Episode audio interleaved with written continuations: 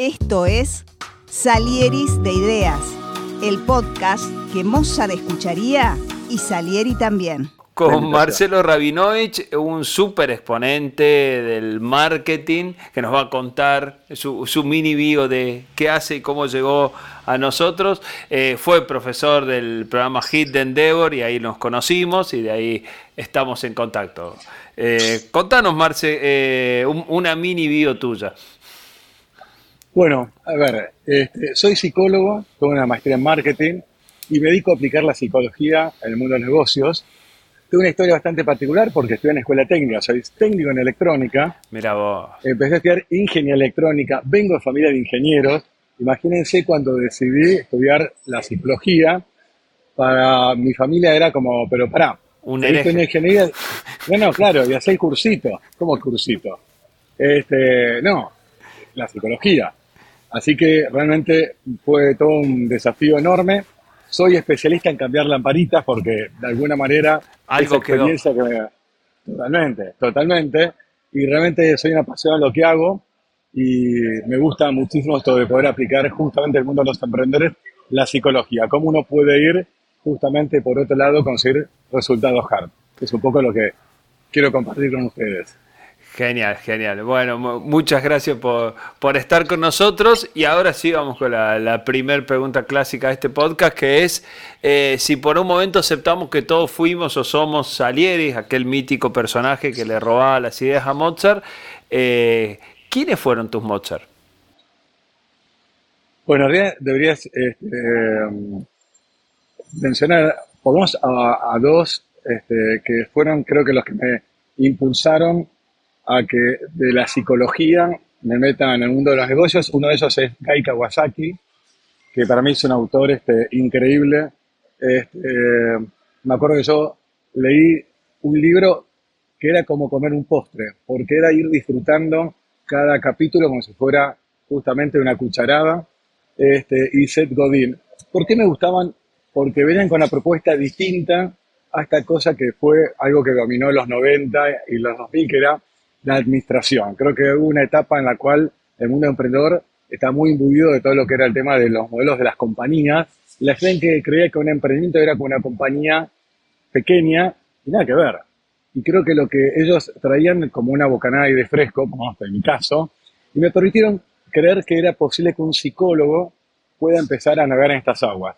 Porque hasta ese momento yo estaba muy inhibido. Imagínate que la mayoría que estaba en el mundo de los negocios era gente de administración, de marketing, etcétera. Y yo decía, para, ¿cómo hago para entrar por este lado? Y cuando descubrí estos autores dije, me encantó, me encantó. Primer punto, porque realmente funciona sobre la agenda lo que es un emprendimiento que nada tiene que una startup con una pequeña compañía.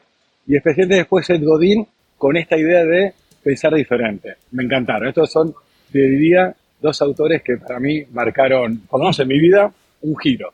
La verdad me, fue para mí muy importante. Ellos no lo saben, ¿eh? Ellos no lo saben. bueno, pero no, los conociste nada, ¿no hiciste el cholulismo? ¿O los no, viste? No, no, pues soy, eh, a pesar de dar permanentemente seminarios, hablar con muchísima gente, eh, me, da mucha vergüenza. O sea, eh, esta cosa media cholula, no, no, no, es como que lo sigo en silencio, ¿se entiende? Es como... Sí, sí, sí. ¿Debe ser honesto? Sí. Debe ser honesto. En la psicología hay algo que se llama el supuesto saber. Uno supone que el profesional sabe lo que a vos te pasa y por eso vas a la terapia y bueno, vos tomás que el otro, como supones que sabe lo que te pasa, tomás a ti el otro que te dice. Entonces es que quiero como quedarme con esa imagen de ambos, de que son dos grosos y no quiero tal vez en esa interacción descubrir la otra parte que la parte humana. Y te prefiero seguir idealizándolos. mejor la estatua que, el tipo real. Totalmente. Es muy sí, yo necesito. Necesito el bronce. Muy bueno. Bien, bien, eh, lindos autores, sí, sí, los conozco y me parece que sí. Sí, los dos rompen, rompen esquemas, ¿no? No son el clásico de marketing como era Kotler, Kotler, el viejo. No, no, bueno, imagínate, yo empecé con el tema de Kotler, aparte, cuando yo empecé a trabajar en las empresas, me decían, para, para, para, ¿vos qué sos? Eh, bueno, psicólogo. Y me ponían acá como diciendo, este, flaco, vos no entendés nada. Te, equivocaste de, puerta, era al lado. No, me, condenaban a la clínica. Y yo, hacía, y yo descubría otra escena que ocurría en las compañías, que marcaba por qué fracasaban y que no tenía que retomar el plan de negocio. me faltaba justamente alguien que legitime esta otra escena, otra, esta otra, este, ahí está, esta otra estructura que no se veía pero que impacta. Pero bueno, nada, te diría que ellos fueron los que arrancamos. Después fueron otros también, no hay duda, pero diría que estos fueron los que para mí eh, era de qué libro nuevo sacaron. Y estar ahí tratando de ver al estilo de Lacan cuando estudiaba en la Facultad de Psicología, de tratar de descifrar qué había detrás de esto. Así que imagínate, para colmo en esa época no existía todo este tema, digamos, de lo que hoy es el tema de Internet. Entonces era comprar el libro, conseguir el libro, que alguien me lo traiga. Conseguir, sí, sí, sí, sí. Este, un desafío, pero acá estamos. Qué bueno, qué, qué bueno que lo que traes, Marce, porque realmente es como que, no sé si te, si, si la psicología tiene alguna, alguna eh, un nombre para esto, pero es como que uno siempre da el conocimiento actual como dado siempre y no como que antes no existía. Y realmente los 90 fueron eso, o sea, fueron... Ahora nadie puede pensar algo que no tenga involucrado la parte humana, la parte psicológica, hasta la neurociencia, pero en los 90 era mucho más eh, máquinas y herramientas. Sí, digamos que era la época que el Excel era justamente, digamos, lo dominante, pero vos ponete a pensar que en mi caso yo empezaba a trabajar con empresas y yo decía, acá no están discutiendo sobre el plan de negocio, acá hay una lucha de poder. Bien. Acá Este, lo que se está poniendo en juego es otra cosa. Eh, estos emprendedores no logran que les pongan capital porque hay un emprendedor que de pronto frente a, los inversores está transmitiendo una imagen que genera duda en el otro. Entonces, cuando vos te pones a pensar de que tenés muchos de los factores que dan lugar al fracaso, que van más allá del plan de negocio. Es más, ni siquiera están como un activo de la compañía. Vos cuando haces de contabilidad no aparece esa otra parte que tiene que ver lo actitudinal, el tema de la proactividad, el vínculo entre los socios, etcétera. Yo empecé como a tratar de darle visibilidad a aquello que algún, en, el éxito o el fracaso de las empresas. Es más, eh, si vos te fijás en cualquier eh, estadística que habla de los factores por los cuales las compañías este, fracasan, vas a ver que hay un montón de aspectos que tienen que ver con la relación entre los founders, el tema de la dificultad para armar equipo, la dificultad para armar algo que tenga valor para quien te lo compra, este, y aparte, en la época de Kotler, lo importante era que el marketing tenía que satisfacer necesidades. Eso es obvio. Sí, sí, sí, eso no, lo podemos dejar nunca de lado. Bueno, ahora, ¿qué pasa cuando tu competidor satisface también la necesidad igual que vos? Y ahí es donde fui un poco más allá y empecé a trabajar sobre el tema del deseo. Ah, y sobre otro aspecto que es el tema del deseo y los temores, que es lo que realmente mueve a las personas. Pero cuando vos podés descubrir el deseo de la gente, la gente empieza a decir esto tiene valor, porque la gente compra por costo o porque esto lo vale. El costo es justamente cuánto pago, pero el valor es lo que te da lo que vos estás ofreciendo. Y la gente está dispuesta a pagar mucho más cuando vos podés hacer ese deseo. Por eso, una cosa es la necesidad de comprarte una crema para resolver el tema de las arrugas de la piel y otra cosa es, esto, la verdad, me permite verme más joven de lo que realmente soy. ¿Y cuánto vale verte más joven? Está bien. Y para, para algunos mucho, para otros nada, pero le tienen que vender para los que vale mucho. pero cada uno, cada uno, cada uno de nosotros tiene un deseo. Y ese deseo, cuando uno lo descubre, entendés que vos sos un medio para hacerle ese deseo. O para evitar un temor. Entonces la gente no compra ropa, compra autoestima. Cuando la gente alquila un auto, no alquila movilidad. ¿Qué alquila? Independencia, pelear donde quiere cuando quieran. El secreto es ir más allá de lo aparente. Y en eso me especializo. Cuando uno puede descubrir en cada persona, concretamente la gente cuando compra una casa no compra un ladrillo, compra un hogar. Entonces cuando vos entendés en cada caso cuál es aquello que la gente desea, te das cuenta que vos podés lograr hacer realidad ese deseo y sos un medio para que esto suceda. Y si no lo entendiste, estás condenado a que te paguen por costo. Y ahí listo. Y, ahí competí con los chinos. Exactamente. Y ahí competís por conveniencia. Este, entonces vos decidís, o voy por costo o voy por percepción de valor. Lo único que quiero que la gente entienda es que la gente percibe que algo tiene valor cuando sos mejor o distinto lo que existe, cuando sos único en resolver un problema o cuando sos distinto. y nunca te olvides de preguntar es, ¿qué es lo que realmente hace realidad esto? qué deseo hace realidad o qué temor hace realidad. La gente cuando compra una cobertura médica paga por no usarla. Exacto. loco. Pero ¿qué estás pagando? Seguridad. Que si me pasa algo, me cubra lo mejor del mundo. Sí, sí, sí. Eso es un, se entiende que eso es un tema estrictamente de creencias. Por eso es increíble cuando uno puede trabajar esta otra dimensión y ahí vas a descubrir cómo a veces el tema no está en el producto, sino está en la mente y en el corazón de las personas, pues somos seres emocionales que pensamos. Es muy bueno, es muy bueno. Esto que nos compartiste de los autores va un poco de la mano de la, pregunta que te iba a hacer de ¿dónde te inspirás vos? Bueno, en realidad eh, algo que a mí me, gusta mucho, pero ya me quedó como una distorsión, este, si querés, profesional. A mí realmente sí me gustan mucho los libros, entonces lo que hago muchas veces es entrar a Amazon y voy, entro a una categoría que es la que a mí me interesa y trato de ver cuáles son los libros más vendidos, cuáles son los bestsellers o cuáles son los que tienen mayor reseña. Me pongo primero a ver qué dice la gente, por qué creen que este libro tiene algo distinto. Y ahí es donde me empiezo a inspirar. Digo, qué bueno este autor. Sacó algo diferente. Este, entonces está bueno porque si vos este, vas a, esta torre Babel que es justamente Amazon y vas a la parte de los libros, me encanta saber quiénes son aquellos autores que están en este momento lanzando un libro, qué es lo que la gente comentó y a partir de ahí leer alguna reseña. Y de ahí me voy inspirando. Digo, muy bueno esto. Es muy bueno, me, gustó. Me gustó para, para robar el procedimiento.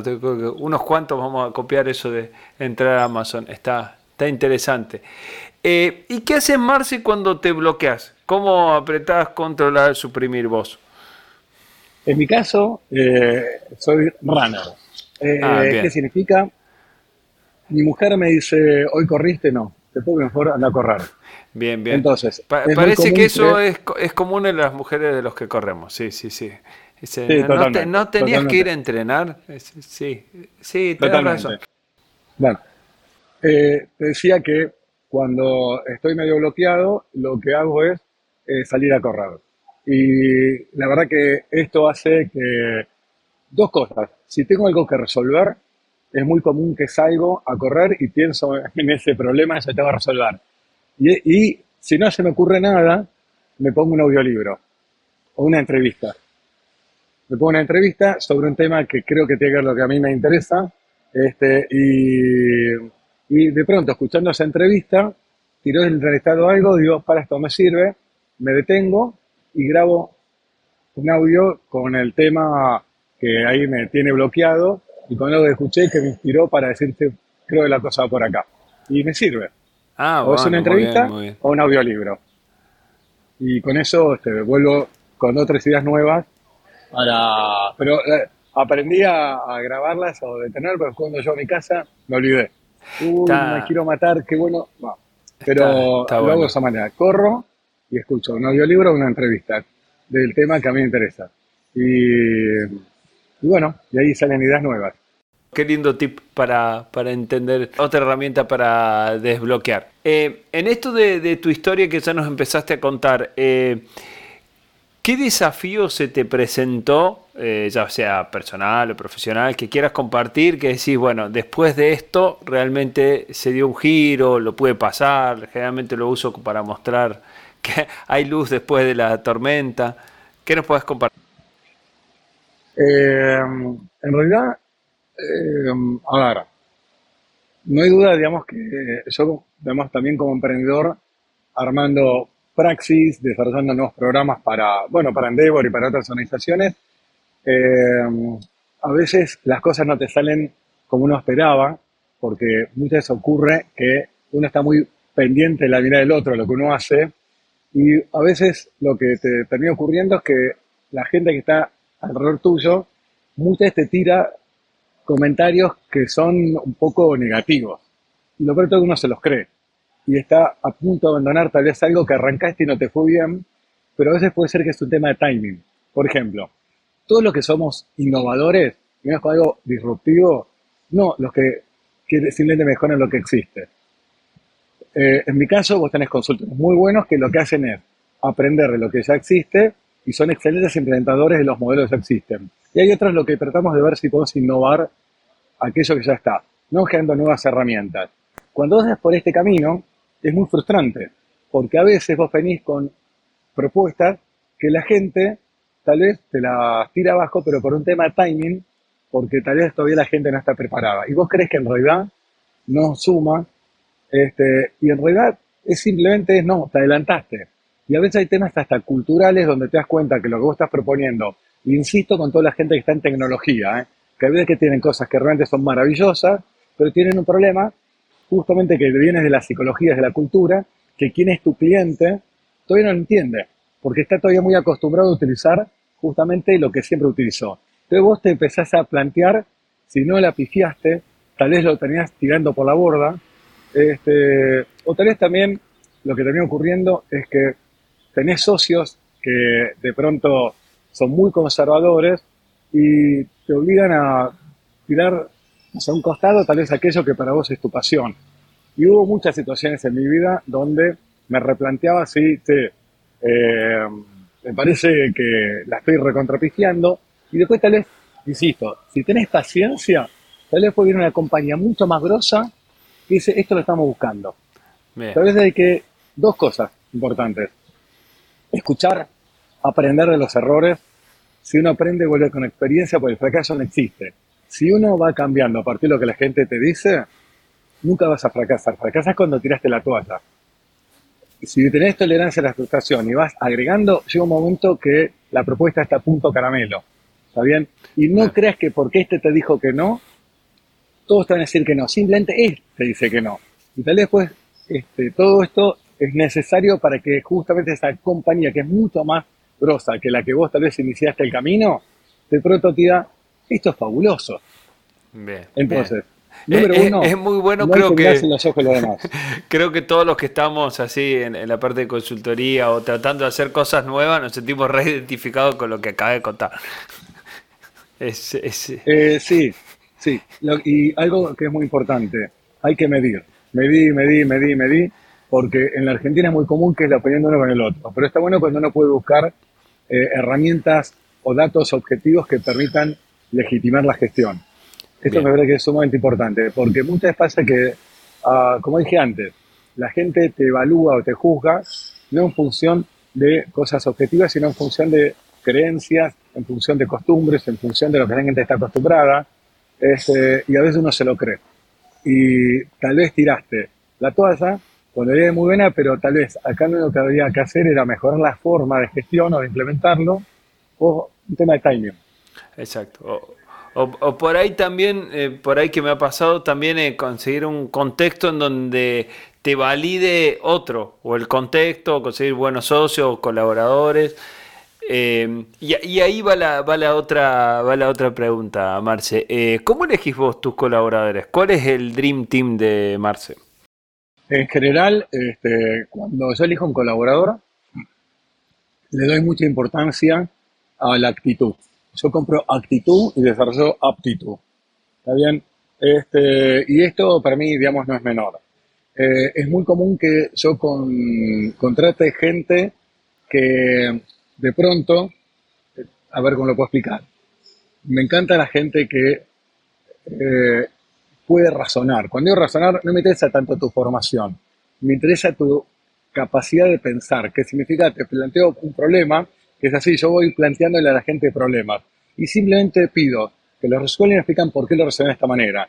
Porque lo que estoy comprando es esa manera pensar. Después, todo lo que tenga que ver el tema del conocimiento viene después. Pero lo que está bueno es cuando uno puede plantear los desafíos que vos sabes que la persona te quiere que va a resolver más adelante, pero vos lo que querés es que te... A ver, es como decirte, a ver, te voy a dar estos desafíos que son los que te vas a encontrar. ¿Cómo resolverías? Uy, pero yo nunca hice esto. No importa a ver qué se te ocurre. Y eso para mí es brillante. Yo tengo, o sea, dentro de la consultora hay un dicho que dice, no acepto críticas si no venís con una propuesta mejor.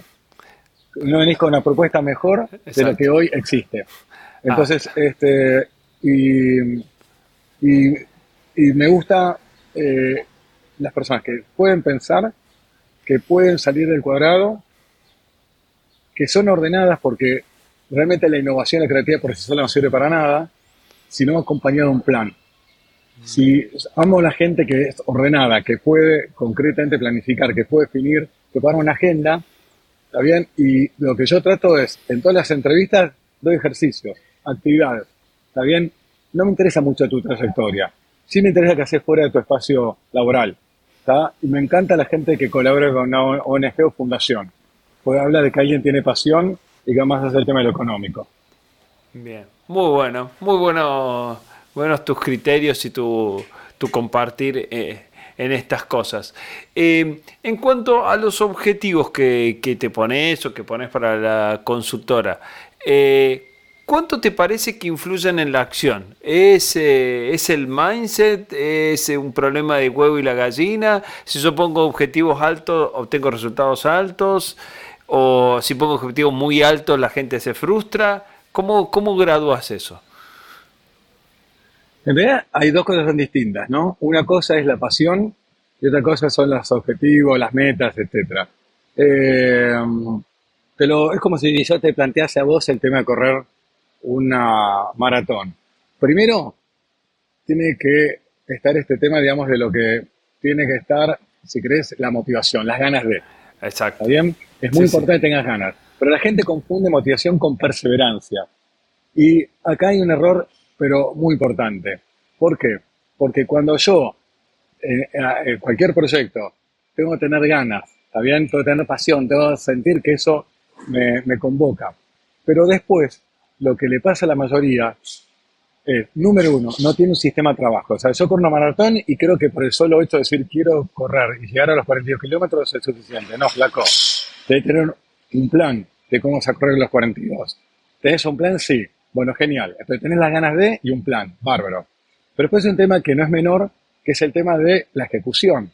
Ahora, ahí es donde aparece la perseverancia. Que la perseverancia o el esfuerzo es cuando vos haces lo que no tenés ganas, cuando vos haces lo que no tenés ganas, pero lo haces porque sabes que siendo eso te permite llegar a donde vos querés. Y acá es donde todo el mundo flaquea. Bien. Bien, está, está, muy, bueno lo de. Sí, sí, sí, sí, lo de la ejecución del, del, plan, especialmente en medio. Es como estar en medio de cualquier cosa, de la carrera universitaria, de un proyecto, de lo que sea. Cuando ya es muy difícil para volver y, y también falta para llegar.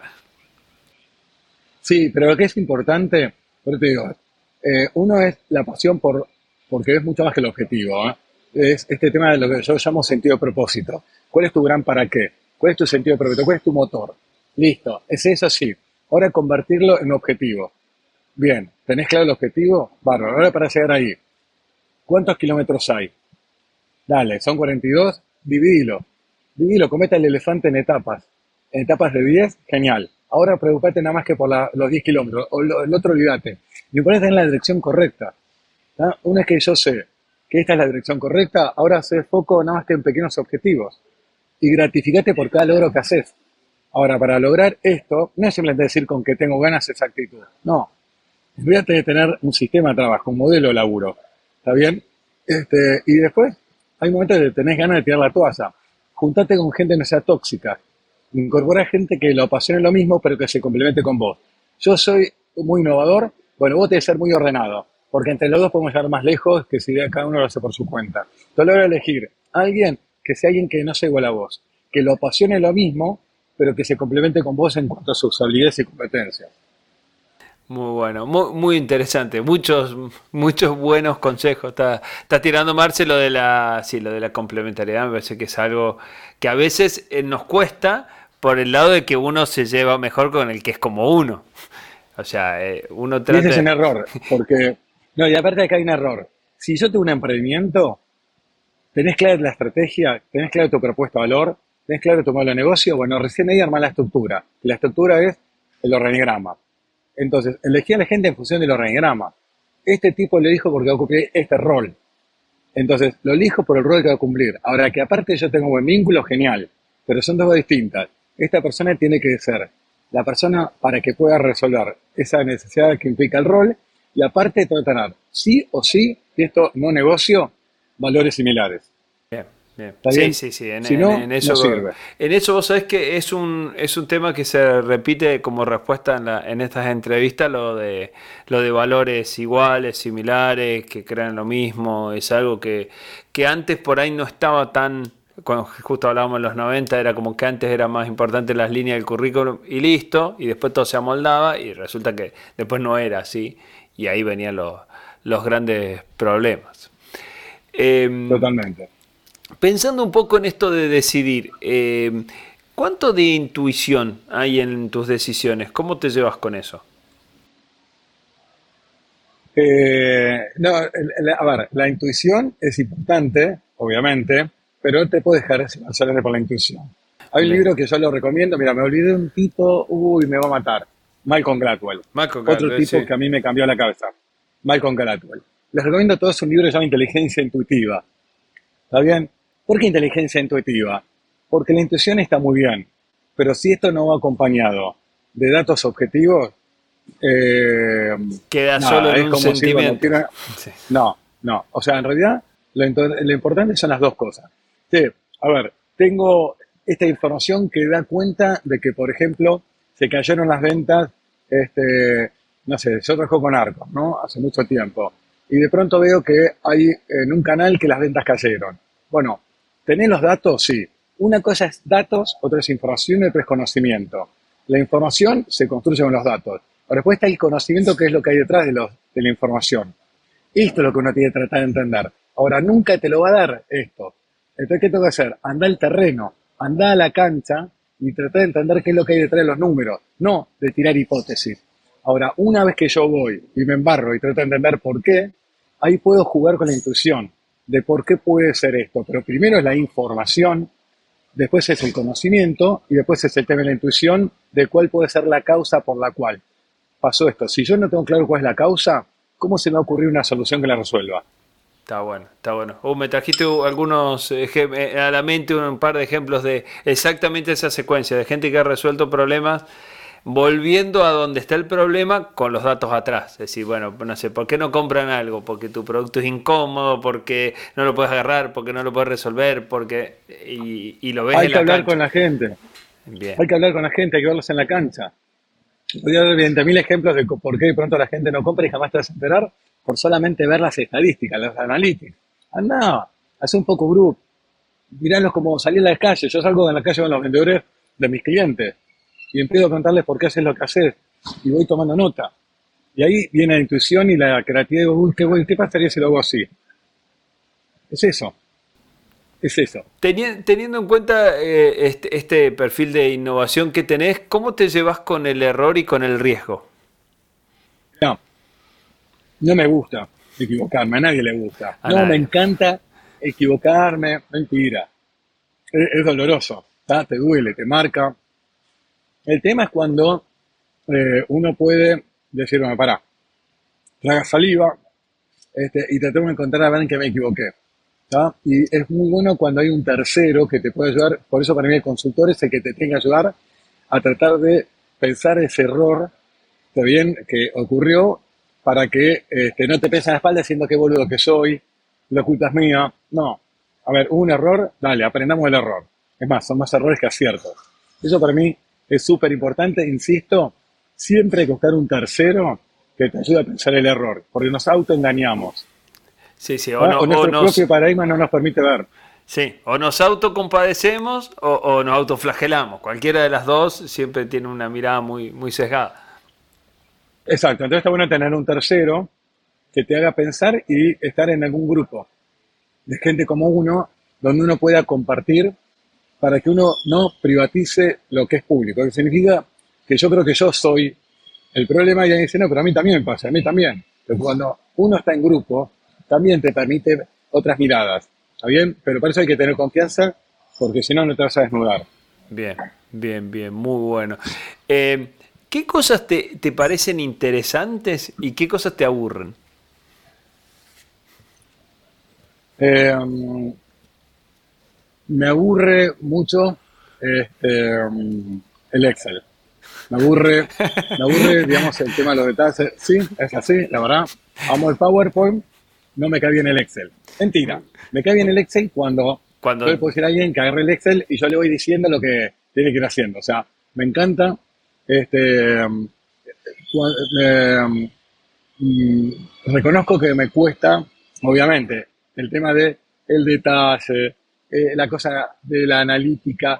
Yo me llevo muy bien más con, por mi propia forma de ser, más con el bosque, no el tema de innovar, el tema, digamos, de, de encontrar aquello que es distinto. Ahora, este tema de los detalles, del seguimiento, de la supervisión, reconozco que me aburro. Aburro. Y- Ahora, ¿está mal? No. No, La idea es buscar a alguien que eso lo excite. Exacto, exacto, exacto. Eh, y, y qué cosas te, te parecen interesantes? Ya te tiro un tip de cómo puedes llevarte mejor con Excel. No, a mí lo que me resulta interesante es cuando uno puede, la verdad, aprender de otros que lo lograron. Eso Bien. es interesante. Pero me interesa mucho también, no lo que te cuentan los medios, pues los medios te cuentan la parte El- el romántica. cuentito, a mí me cuentito, interesa exacto. más, exactamente, hablar con la persona, que le- y como soy psicólogo, me interesa ir a ciertos aspectos que a mí me parece que son los que determinan ciertas cosas que también hay mucho de suerte. ¿ya? Hay muchos de otros factores que son eh, el destino. Mira, en- Este- en, en eso coincidimos un montón y por ahí charlando con emprendedores estos días también lo muchas veces lo recalco, que justo que lo, lo traes, eh, a veces es una cuestión que no es tuya, o sea, es, como decías recién, el timing y a veces suerte. Y a veces vos estás en el lugar correcto, en la reunión correcta, el día correcto y te eligieron a vos. Y de ahí despegó. Exactamente. No, no fue mucho, no hiciste ni mucho mejor ni mucho peor. El problema es que cuando te cuentan la historia al revés. A mí me, me- gusta decir, eh, lo te escuchaba a alguien que contaba, dice, ¿cómo ser el mejor jugador del mundo? Y bueno, tenés que nacer en Rosario con un problema de crecimiento, que te contrate el Barcelona. Y digo, bueno, pero eso no es. Ese fue uno. Totalmente. Es muy, es muy bueno. Bueno, un tip para, para Excel que te puede sacar del apuro eh, y lo, lo usamos ahora, los que porque está gente que ama el Excel. Eh, ChatGPT. Preguntarle a ChatGPT. Estás, Sí, estás sí, ahí, sí. le preguntás y yo quiero hacer. Es más, están incorporando cada vez más cosas que el Excel va a empezar a hacer solo hablando con el Excel. Sí, Así que. sí. Pero, Bien- viene para un- que la gente se quede tranquila, el chat GPT va a ser algo interesante, pero en realidad lo importante es ser un buen tomador de chat GPT. Exacto. ¿ah? Que exacto. acá la clave a ser que uno pueda customizarlo a lo que uno necesita y que uno entienda que no te va a reemplazar, pero va a ser una herramienta súper poderosa. Eh, sí, Este, sí, sí. y ¿Cómo- justamente justamente, lo que no- ¿qué- ¿cómo sí. te llevas con esa, con la inteligencia artificial? ¿Qué, qué pensás? ¿Qué... No, no. No, no, no. Este, eh, ¿Cómo me llevo? Eh, bien, bien, me gusta. Yo soy un tipo que me encanta todo lo que es la parte de la tecnología. Eh, me encanta. O sea, me encanta la tecnología, me encanta entender la tecnología, me encanta aplicarla en la vida cotidiana y este, me encanta también este, eh, ver cómo le puedo sacar provecho. ¿Está bien? Y, me- divierte. La verdad que reconozco que me divierte. Por eso en este caso, este, lo que yo hago es probarlo. Probarlo y desafiarlo. ¿Está bien? Y a veces me sirve, pero no soy de compartir fetiches. No, está bien. No, es que todo tiene que tener. Bueno, sí, sí, sí. sí. No, no, son herramientas, son herramientas que cada vez son más poderosas. Lo que es importante es el sentido común. Y, y es muy sencillo, no hay que tenerle miedo a lo nuevo. Me parece que es importante con la tecnología no tomártelo en serio, este, jugar, jugar porque la vida es jugar. Cuando uno juega y se divierte, te salen mejor las cosas cuando te lo tomas en serio. Este, Cuando estás, fa- es- eh, fatalista creyendo que como es Terminator puede ser posible. No, no, no, pero hay que usar, hay que usar. o sea, lo peor que hoy puede ocurrir es que te conviertas en un alfabeto digital. Entonces, lo que hay que hacer es simplemente jugar. Jugar, no, eh, no creas que vas a poder dominar todo, porque hoy es increíble la abundancia que hay de herramientas tecnológicas, porque esto es muy común, que es como un síndrome de tenedor libre, que uno ve, se tienta con todo. Anda agarrando lo que a vos te sirve y usalo. Lo importante es no saber, es usar. Y a partir de lo que vas usando, vas jugando. Eh, es eso, es jugar. Y decirte, a ver, lo pruebo. Uy, me sirvió con esto. Y bueno, seguí haciéndolo. Lo que por suerte el chat GPT por ahora no va a reemplazar es el sentido común, eh, los chistes y el tema, digamos, de la creatividad. Bien. Este, bueno, justo de, eso iba la, pregunta que seguía y es, em, ¿cuánto influye el contexto para la creatividad? ¿Cómo, ¿Cómo crearías un contexto creativo? La necesidad, por ejemplo, te obliga a ser creativo. El hambre. Cuando uno tiene hambre y tenés pocos recursos y no te queda saber cómo te pones en modo creativo. Eh, y sí, eh, para mí justamente la escasez te obliga a ser creativo. Cuando vos te la abundancia, no. ¿Para qué si, si, me sobra? Sí, sí va a andar este, Sí, sí, exacto. No, no, no, por eso digo que lo que está bueno es cuando uno puede. Uno es eso, ¿no? Eh, el tema, digamos, la necesidad es la madre de todas las innovaciones. Y por otro lado es cuando uno está en un contexto donde, este, ¿cómo se llama? Donde el entorno estimula esto, ¿no? La posibilidad, digamos, de, este, de ser creativo. Por eso digo que también el contexto, el entorno, hay que ver si te permite ser creativo o te castiga. Porque hay entornos que favorecen de que uno se permita el error. Porque acuérdate que ser creativo también implica el error. Y eso tiene un costo. Tiempo, esfuerzo, dinero. Ahora, ¿estás en un lugar donde se permite esto o no? Bien, bien. Qué bueno. Esto es fundamental. Qué bueno, qué bueno. Qué lindo, qué lindo concepto. Eh, Marcio, una, pregunta Cholula que te, que te anticipaba cuando charlábamos antes de la, entrevista. Eh, ¿Con qué persona del mundo actual viva y de tu ambiente profesional o personal te gustaría tomarte un café o charlar? Te la conseguimos. 20 minutos. Qué buena pregunta. Eh, juro que no lo tenía, no lo tenía pensado se supone que tendría que ser mi mujer, ¿no? Eh, no, no, no, esto puede ser profesional. Vamos, siempre la beta profesional nos salva de toda la. ¿Viste? Cuando no querés contratar de cosas, dice, no, yo en mi trabajo y salimos por ahí. No, no, no, eh, de, de, así. Alguien que no está a tu alcance. Nosotros ponemos la inmensa eh, maquinaria que hay detrás nuestro para conseguir contactos. Los seis grados de separación, hablando de teorías. Ahora son tres. Ahora son tres. Ah, bien, bien, bien. Bueno, mira, el otro día que estuvimos juntos en la, internet en, la gala de Endeavor, y eh, ni sabía que iba Linda Rottenberg, yo tengo el libro, mira acá, al lado mío. Eh, nunca esperé conocerla. Me saqué una foto, lo más cholulo del mundo. Fui y me saqué una foto con ella. No, no, a mí, este, este, supuesta, a ver, me gustaría, la verdad, eh, se me ocurren dos cosas. Una, me gustaría poder tomar contacto con con algunos de estos autores que yo te comenté, Malcolm Gladwell, etcétera, porque creo que disfrutaría muchísimo, salía muy enriquecido. Este, eh, sí, me, gustaría hablar con alguien que le haya aportado algo a la humanidad. O sea, me gustaría entender cómo funciona esa cabeza. ¿Se entiende? O sea, no sería alguien de, los emprendedores estos exitosos. No, yo creo que trataría de, ir por, por un gran autor, porque tal vez los admiro este, y quiero entender cómo funciona esa cabeza como para que hayan tenido un impacto enorme. Este, eh, no tengo todavía bien claro, bueno, podría ser que invito yo y tenga más con Gladwell, Guy Kawasaki, etcétera, pero me gustaría preguntarse esto, ¿dónde ellos se inspiraron? ¿Cómo era el futuro? Me gustaría también que hablar con ellos para ver eh, por dónde viene, por dónde viene este, eh, el futuro. Bueno, imagínate viviendo en la Argentina, no sabemos ni siquiera qué va a pasar dentro de un mes. Imagínate sí, lo que estoy pretendiendo. Ni, la semana que viene. Che, eh, bueno, Marce, pensando en esto de, pensar el futuro, eh, ¿qué ideas te parece que la van a romper en los próximos 10 o 20 años? Y acá decimos, y lo dijo primero acá, eh, buscamos después la grabación para decir nosotros lo supimos, 10 años antes. No, yo es muy difícil la verdad pensar 10 años para adelante porque la innovación es tan rápida que tal vez cuando uno escuche esto dentro de un año, digamos, este, es más, mira, yo tengo un programa en Arcor que ya el vendedor del futuro. Hace cuatro años que está funcionando esto. Cuando arrancamos con el programa, decíamos que el vendedor del futuro era un vendedor que tenía que ser capaz de hacer todo esto y estas herramientas. Vino la pandemia y hoy le tengo que cambiar el nombre porque ahora es el vendedor del pasado. Bien. De todo lo que ya la gente aprendió. Entonces, ¿Por qué te digo esto? Porque es muy difícil de prever. Lo que sí creo, a grandes rasgos, es que hoy eh, tenemos, lamentablemente, una sociedad en la cual la tecnología nos está comiendo nuestras funciones cognitivas.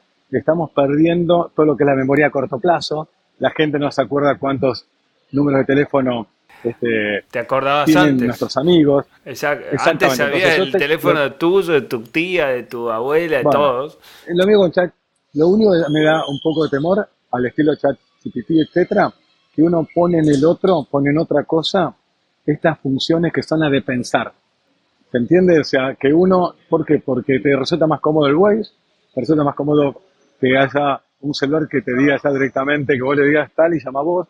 Entonces estamos acostumbrando a simplemente que haya otro y ese, y a mí lo que me da temor es que ese aprendizaje también desarrolla tu capacidad intelectual. Yo tengo miedo que todo esto cada vez haga que vayamos perdiendo esta- estas posibilidades, también que son producto de los desafíos y de los problemas que vas resolviendo. Y también me preocupa el tema de lo emocional, el tema de los vínculos. El tema, digamos, de que lo que noto es que todo es efímero, los vínculos son muy... Este, hay gente que tiene un millón de amigos como Roberto Carlos y en realidad no tienen con quién tomar un café, pero en las redes sociales lo siguen sé cuánta gente, que no saben quiénes son, si los que están en las redes o el tipo de carne y hueso que sufre. Este, y acuérdate que la depresión va a terminar siendo una de las primeras causas de problema mental en cinco años. O sea que esto no sustituye eh, lo primordial que es ser feliz. Está bueno. Qué, qué bueno. Me gustó, me gustó, me gustó.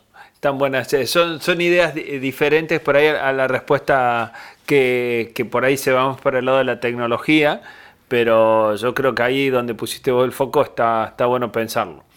Eh, en, una, en una pregunta que yo suelo decir que se llama Ganando Amigos, eh, ¿cuáles son los errores más comunes en tu rubro? Eh, uno es la soberbia. No creer que uno la tiene clara. Eh, y en realidad no. No, más cuando vos trabajás con emprendedores. Porque a veces uno peca de lo que promueve. ¿No? Entonces, cuando vos trabajas con emprendedor, este, hay que tener mucho cuidado de no emitir opiniones.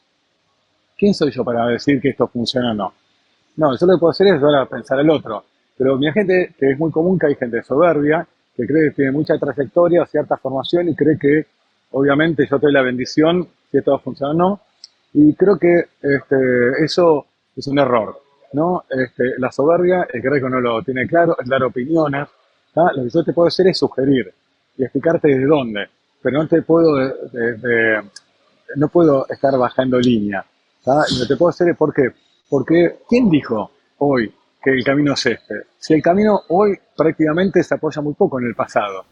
Exacto. Cuando uno está con algo que es de mucha innovación, no no hay, no hay Puede, historia. puede ser el mejor de los éxitos o el peor de los fracasos con la misma probabilidad, no, no lo sabes. No, si no lo probas, no lo Eh, sabes. sí, pero ¿quién soy yo para decirte? No lo hagas. sé. Sí. Ahora, y creo que lo que es importante es aprender a decirte, la verdad, esto no lo sé. No sé. Este, creo que ese es un, un error. Otro error es no estar, eh, no aprender, no estudiar. No decir, bueno, ya está, viste, ya soy un tipo con, lo que se, con lo que se alcanza. No, no. No, no, no. No, eso, eso es un error. Este, eso es lo que yo de alguna manera creo. Este, de, de dejar de aprender Bien. y dejar de ser modesto. Una, una, de las, una de las últimas preguntitas eh, antes de empezar Dale. con las recomendaciones, que es... eh, Dale, porque si no me, me van a matar. sí, sí, que sí. me están ya- esperando. Ya estamos, ya estamos, ya salimos, ya salimos. Cultura o estrategia, ¿quién predomina? ¿Quién se come a quién se desayuna a quién en la vieja cita de, de un autor de, de, de gestión famoso? ¿Quién te parece que influye más en una organización? Eh, Perdón, no, no escuché bien la pregunta. Sí, Eh, eh, ¿me- cu- me- cultura, cultura o estrategia. ¿Quién influye más en la organización? ¿Quién predomina? ¿Quién se come a quién? No, no, la es que van de la mano, ¿tá? Porque, eh, pero la cultura para mí es, eh, es lo inconsciente que muchas veces condiciona la estrategia. A ver, si somos una cultura o soy una persona que soy innovadora y seguramente voy a generar una cultura de gente que se anime y la estrategia seguramente va a ser audaz. Este, pero digamos, la cultura condiciona la estrategia. Si, eh, venga, pensemos esto, somos eh, conservadores, ¿no? Somos personas que nos da miedo el cambio, etcétera. ¿Qué estrategia vas a buscar? Sí, sí, sí. Conservador. Y bueno, entonces es como que también hay que entender que muchas veces este, son como los modelos mentales, no este, la cultura. Y eso va a determinar entonces este, eh, la, forma de ver la realidad. Genial, genial. Bueno, ahora sí, recomendaciones cortitas y nos vamos. Primeras recomendaciones, libros o pelis para, para ver y leer. Este, eh, en realidad, a ver, yo lo que les recomiendo como libros, algunos autores, como dije recién, el efecto Godin, Guy Kawasaki, este, eh, sí, bueno, obviamente Malcolm Gladwell, este, o sea, traten de buscar autores que, eh, que de alguna te propongan eh, pensar, ¿no? O sea, yo lo que diría es, como dije recién, vayan a Amazon, fíjense cuáles son, en la categoría que a vos te interesa, fíjate cuáles son los libros más leídos y fíjate las reseñas y anda ahí, anda ahí ahí vas a encontrar algo mucho mejor de lo que yo te estoy diciendo. Genial. Una, una, peli recomendada que te sirva o para emprendedores o para marketing o para la psicología, algo que decir, esta peli hay que verla. No, o sea, en realidad, bueno, yo pobre, yo gasté la película Gladiador para todo lo que es analizar la parte de liderazgo y trabajo en equipo. La gasté en todas las capacidades que se me ocurrían. Este, y después creo que lo que está bueno es uno que se llama El precio de la ambición, donde ocurre todo un negocio inmobiliario en Estados Unidos que es fascinante, todo lo que tiene que ver con este, ahí actúa Alec Baldwin, etcétera, es sumamente interesante de distintos emprendedores, por qué les va bien a unos y otros no. Este, son películas clásicas, otro es películas viejas, a ver, estoy tirando, los 10 del, este, los 10 del patíbulo, para mí, para todo lo que es la parte de liderazgo de trabajo en equipo. Y después eh, vayan a películas que vas a encontrar en Netflix u otras, este, como por ejemplo, eh, no sé, desde lo que tiene que ver el tema de, eh, de, cómo se fue desarrollando, digamos, este, McDonald's, etcétera. Hay algunas películas que valen la pena, que si querés, pues yo te puedo te voy a pasar algunas cosas que para pueden estar buenas. dale, dale, dale. Yo este, siempre hago un post en la, en la página con, con una, reseña de esto y, ahí cuelgo o los trailers o algo para, para seguirlo un poco más. Eh, dos cositas más. Una novela recomendada y una canción o un autor musical. El hombre de la rosa, tal vez una novela que hoy la estoy disfrutando, Humberto Eco. Sí, sí, sí. Que siempre me apasionó. Este, eh, y, y después este la verdad no soy muy bueno con el tema de las canciones, no soy una persona, porque siempre, aunque eh, medio raro, me gustó mucho la música clásica o el jazz. Bien. Así que... Podemos ir por ahí, después, no, hay problema. Buscaré... No, después para mí, las, para mí las canciones que vienen del lado de Serrat o de la música nacional, que era para mí poesía con música, o de Calamaro, este, indagaría por ese lado. Pero reconozco no soy muy apasionado de la música. Mira, muy, bien, muy bien. Sí, los libros, no tanto la música. Genial. Bueno, Marce, eh, muchísimas gracias por toda la dedicación, por todo el empeño que pusiste, por la paciencia, por coordinar agendas y un gustazo tenerte en este espacio. Y bueno, y seguí haciendo esto que para la gente realmente es maravilloso, que podemos eh, compartir cosas que nos marcaron y no me crean nada de lo que dije. ¿Está bien? Cada uno tiene su propia historia y no es la historia. Es la historia de cada uno, donde la idea es que cada uno diga, bueno, a ver, me gustó esto Marcelo, lo tomo, pero traten de no comprar bustos de bronce. Genial, genial. Bueno, muchas gracias, Marce. ¿Está bien? Y me despido con esta frase que te puede servir, nada cambia, yo cambio, todo cambia. ¿Está bien? Es así. El secreto está en eso. Si ustedes cambian, cambia la realidad. Genial, genial. Bueno, te felicito, ¿eh? Te felicito por el aporte que estás haciendo al mundo emprendedor.